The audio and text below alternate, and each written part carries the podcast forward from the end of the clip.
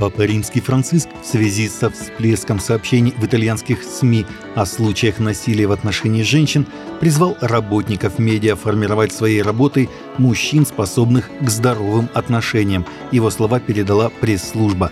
Четверг понтифик принял на аудиенции представителей четырех итальянских объединений в сфере прессы, телевидения, радио и информационных технологий – по словам Папы Франциска, сотрудники СМИ должны простым и понятным языком напоминать, что помимо новостей и сенсаций всегда есть чувства, истории, реальные люди, которых следует уважать как своих родственников – мы видим из очень печальных новостей в эти дни, из ужасных новостей о насилии в отношении женщин, насколько необходимо воспитывать уважение и заботу, формировать мужчин, способных к здоровым отношениям, заявил понтифик, слова которого привела служба печати Святого Престола.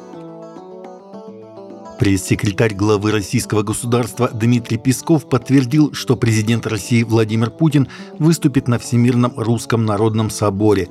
Там действительно Путин выступит, сказал Песков журналистам. На просьбу прокомментировать появляющееся заявление о том, что это будет программное выступление, Песков отметил, что каждое выступление Путина очень важное.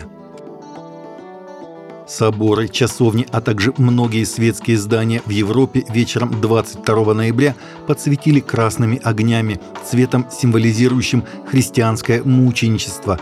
Инициатива направлена на то, чтобы привлечь внимание мира к тяжелому положению преследуемых христиан, а также в память о жертвах гонений, сообщает православная жизнь со ссылкой на CNE News. Как отмечается в публикации, христиане – самая преследуемая религиозная группа в современном мире, и гонения на них продолжают расти. В Европе также увеличивается число преступлений на почве ненависти к христианам. По данным голландского сайта инициативы «Красная среда», от преследований из-за своей веры страдают более 335 миллионов человек – Впервые «Красную среду» инициировала в 2016 году британская католическая правозащитная организация «Помощь нуждающейся церкви», выступающая в защиту преследуемых христиан. Напряженная ситуация сложилась в Иерусалиме из-за участка армянского квартала «Коровий сад».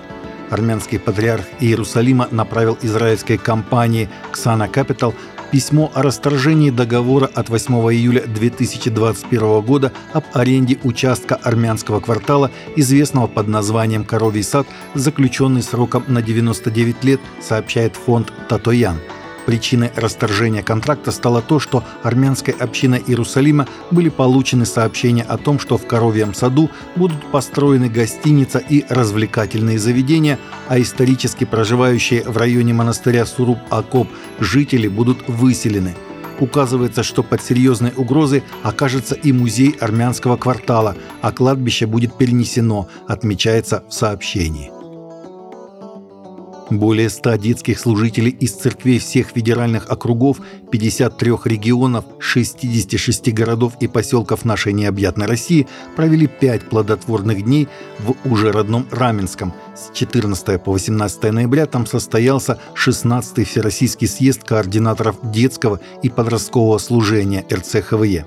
Красной нитью на протяжении всех дней проходила тема съезда «Тайны открывает своим». Об этом размышляли координаторы детского служения в федеральных округах в напутственном слове, которым начинался каждый день. Это звучало во время поклонения, проповедей и интерактивов, во время вечерних молитв и общения по федеральным округам, во время рефлексии и просмотра видео прошедшего дня. Съезд федеральные координаторы и их помощники в округах делают вместе – это один из принципов организации работы такого масштабного мероприятия. Поэтому с первых мгновений пребывания ощущаются единство, атмосфера принятия, любви и семейственности. За каждый день работы съезда отвечал определенный федеральный округ. Таковы наши новости на сегодня. Новости взяты из открытых источников. Всегда молитесь о полученной информации и молитесь о страждущих.